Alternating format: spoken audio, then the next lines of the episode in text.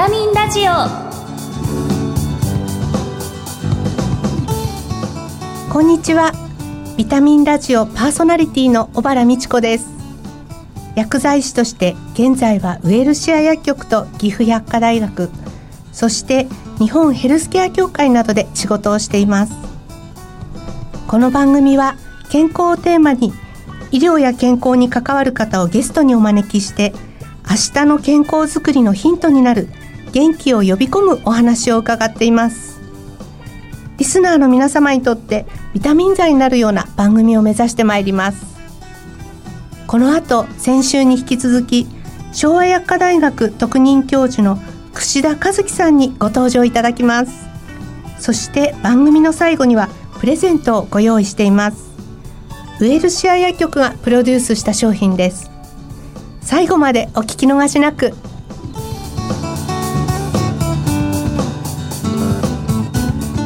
ビタミンラジオ。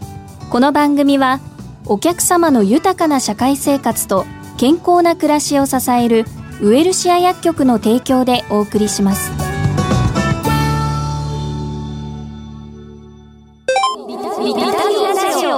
早速今月のゲストをご紹介いたします。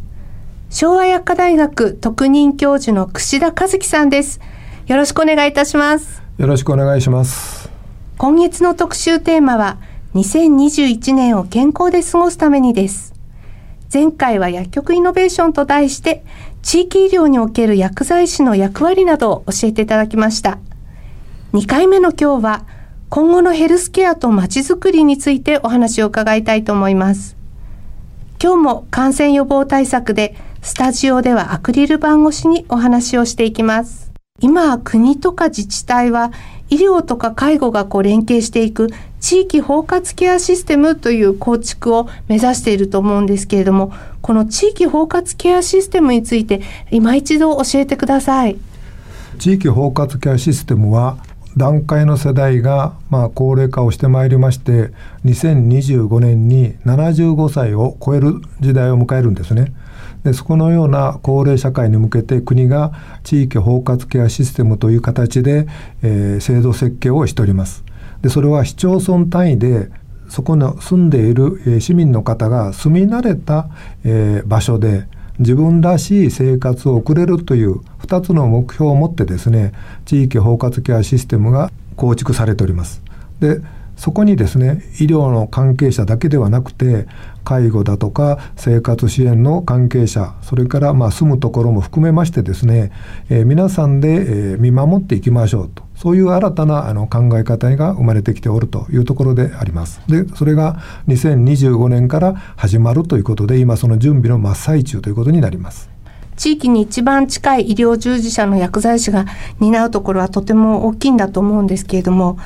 例えば、まあ、地域の中で医療と介護の連携不足であるとかあとは薬の多剤服用よくポリファーマシーというふうにも言われるんですけれども終末期の看取り体制とかこう地域ごとにいろんな問題があるというふうに思うんですけれど。いろんな問題がですねわっと出てきて地域単位では非常に難しい課題をたくさん抱えております。例えば災害なども去年一昨年ぐらいにいろんな地域でいろんな災害が起きておりますでそういう中に高齢者障害者がどうあるのかとかいうことも踏まえてですね一つの教訓を学びながら今今日来てるんですけどもやっぱり全体としては一言なんですね。地域づくりというのは市民を含めてサービス提供者も含めてやっぱり自分ごとというふうにして考えていかないとなかなかまちづくりっていうのは難しいと思います。で自分づくりということが伝わってくるとやっぱり市民参加が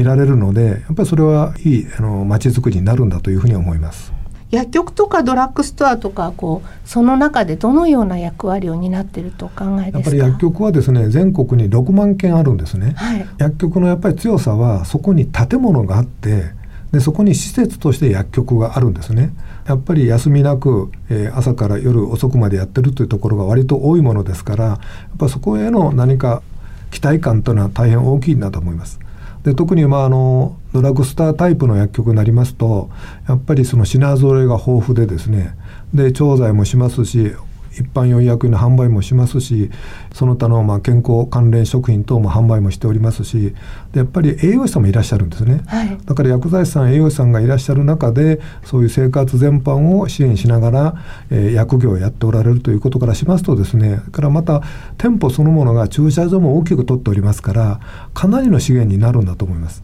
でそれは災害時の時もそうですしそれから高齢者の対応となりますとやっぱり日常生活を抱えている高齢者がワンストップである程度の生活が叶えられるというところにはやっぱり行くんだと思います。薬業界ではそれがいかがなもんかというご意見も片方にあるんですけども生活者の視点から見た時には期待感が片方にあるようには思います。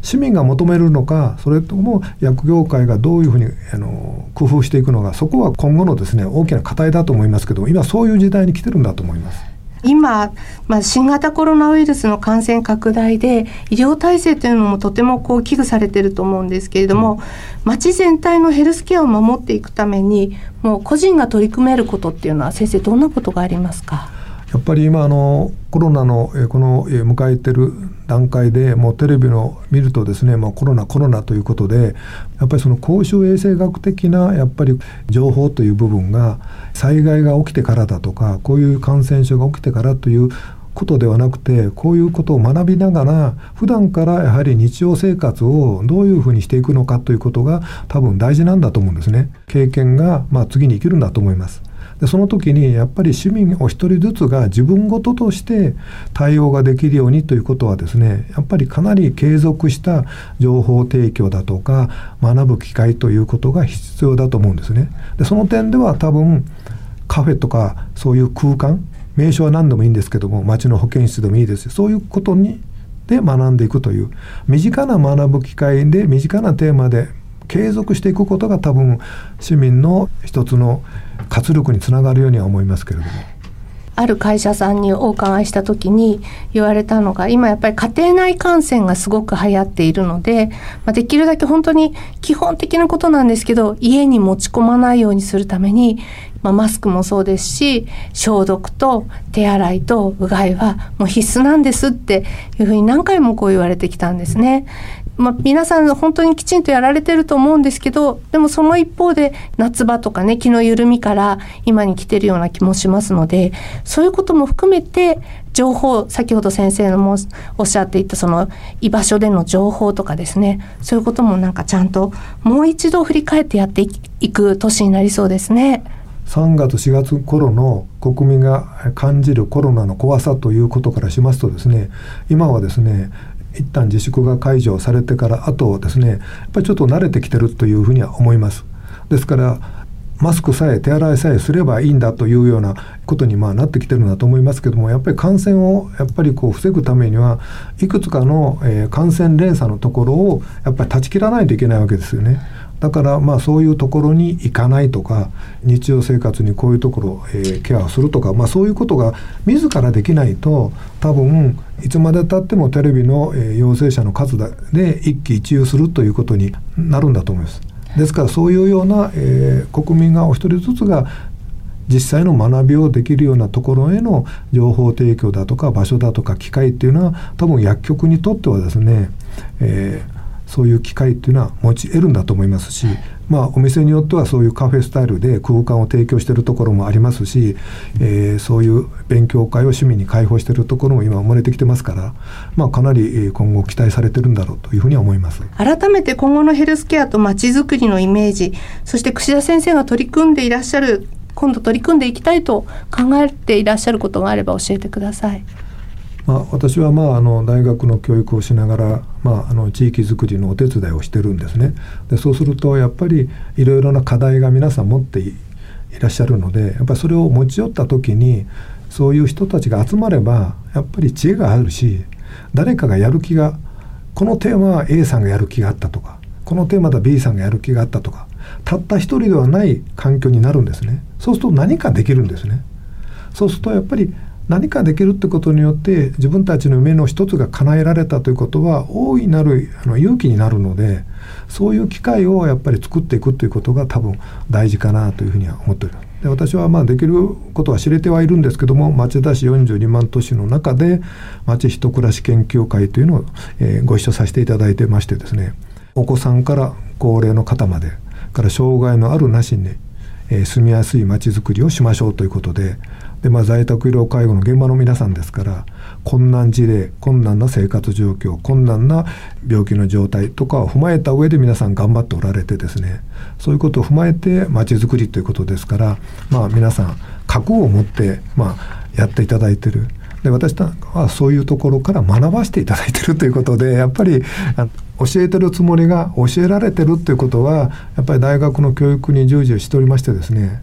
やっぱりずっと感じるんですよね。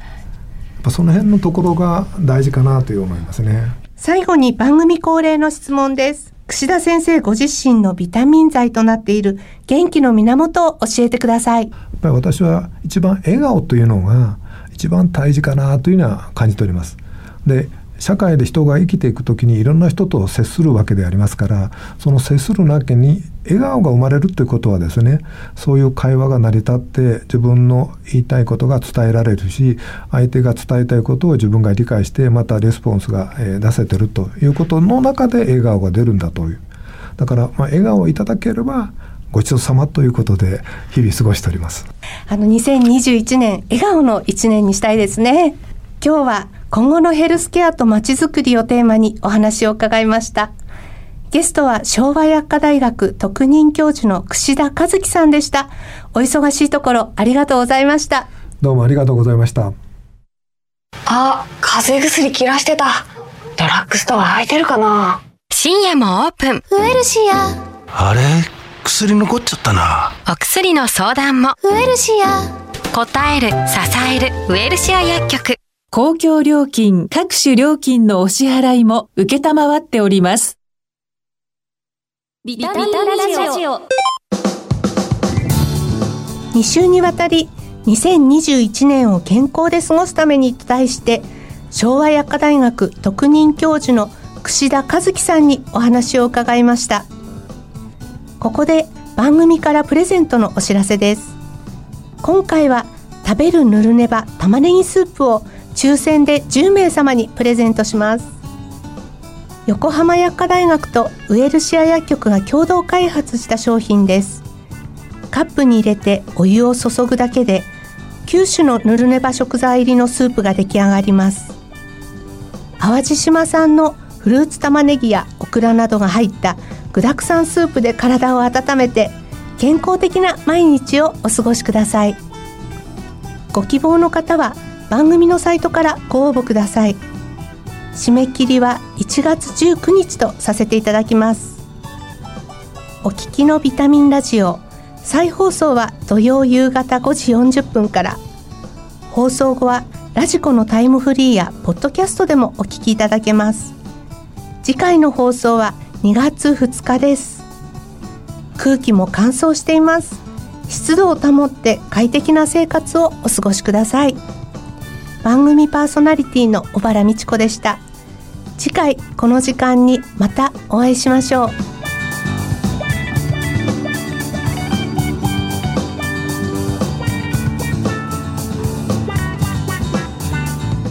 ビタミンラジオ。